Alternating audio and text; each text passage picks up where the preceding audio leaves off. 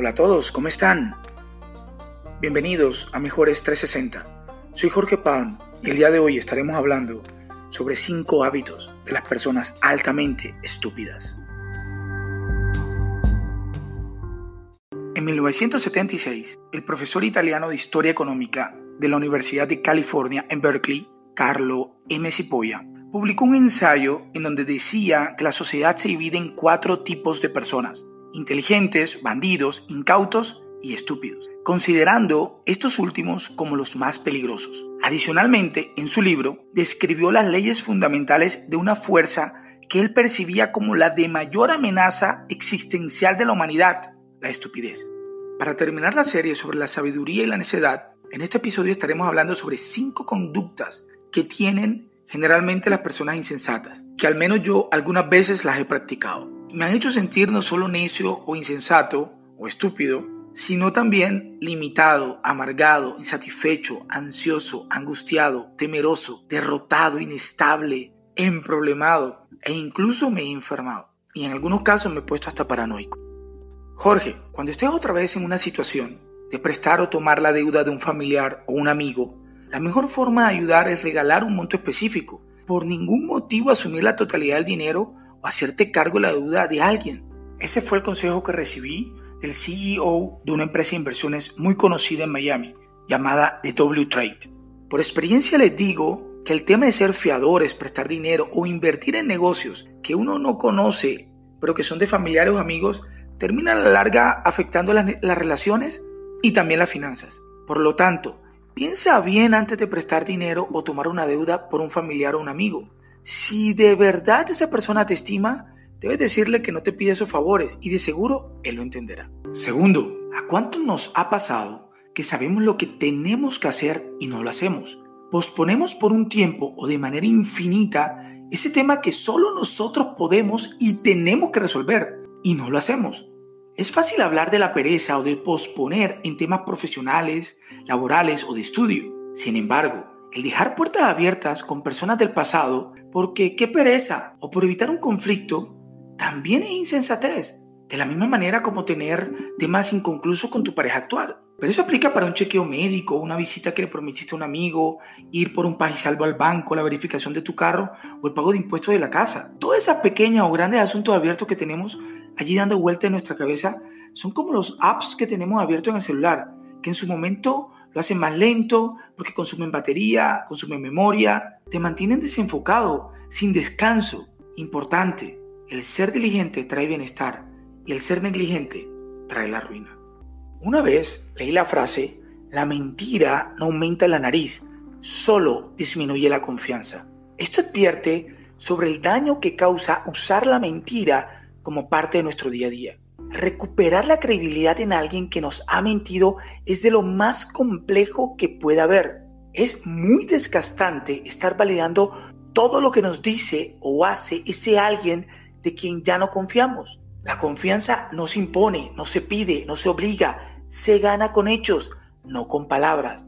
Sin embargo, de la misma manera que nos cuesta recuperar la confianza en esas personas que nos han dañado, si somos nosotros los que hemos mentido o perdieron la confianza en nosotros, nos queda una gran cuesta arriba para lograr reparar los daños causados y a su vez ganarse la confianza otra vez de esa persona.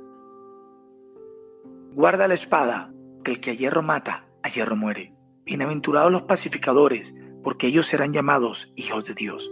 Ambas frases de Jesús me recuerda lo dicho por uno de mis mentores hace muchos años, recién llegado a Bogotá. Jorge, no vale la pena pelearlas todas. Solo pelea las que te provoquen y sepas que vas a ganar. Las demás, déjalas pasar. La verdad, con el paso de los años sigo sin aplicar este consejo al 100%. He podido colocarlo en práctica muchísimas veces, solo que algunas me he seguido peleando con la vida a lo bruto, sabiendo que no tengo chance de ganar, pero solo por descargar rabia o ira o simplemente falta de control. Bueno, aquí lo único que te digo es que dejes de ser provocador de conflictos y empiece a evitarlos ya. Y lo mismo que me dijeron a mí, deja de pelearlas todas, por favor. Quinto y último, volviendo a los proverbios del sabio Salomón, en varios de ellos nos advierte sobre perder la cabeza o involucrarse con la mujer incorrecta. mentirosa o infiel. Personalmente, considero algo sexista este punto. Entiendo que lo dice por un tema cultural, pero aplica para hombres y mujeres sin distinción alguna. Sin embargo, como cada cabeza es un mundo y respeto que cada quien decida con quién estar o no estar, enfocar este tema sobre colocar nuestro corazón y atesorar a ese alguien que realmente nos sea de valor para nosotros. Uno de mis programas favoritos es El precio de la historia.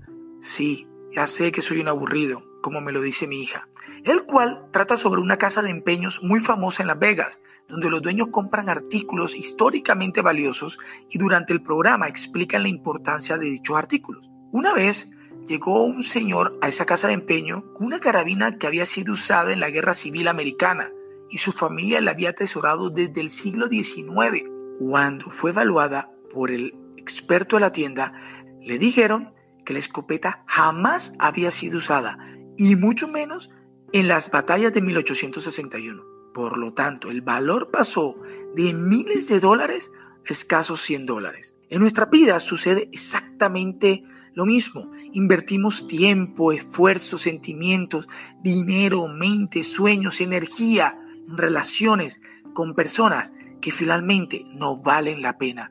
Y nosotros los atesoramos y nos aferramos a ellos como si fueran de mucho valor para nosotros.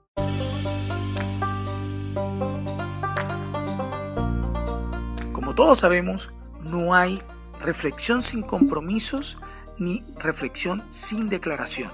Por lo tanto, hoy me enfoco en al menos uno de estos comportamientos necios y decido quitarlo de mi vida. Derribo absolutamente toda barrera de necedad e insensatez en mi vida y me aferro a la sabiduría. Declaro que no seré perfecto en esta vida, estoy de acuerdo, pero sí mejor cada día. Cada día menos necio, cada día más sabio. Cuidaré de mi mente, de mi cuerpo y de mis comportamientos con los demás.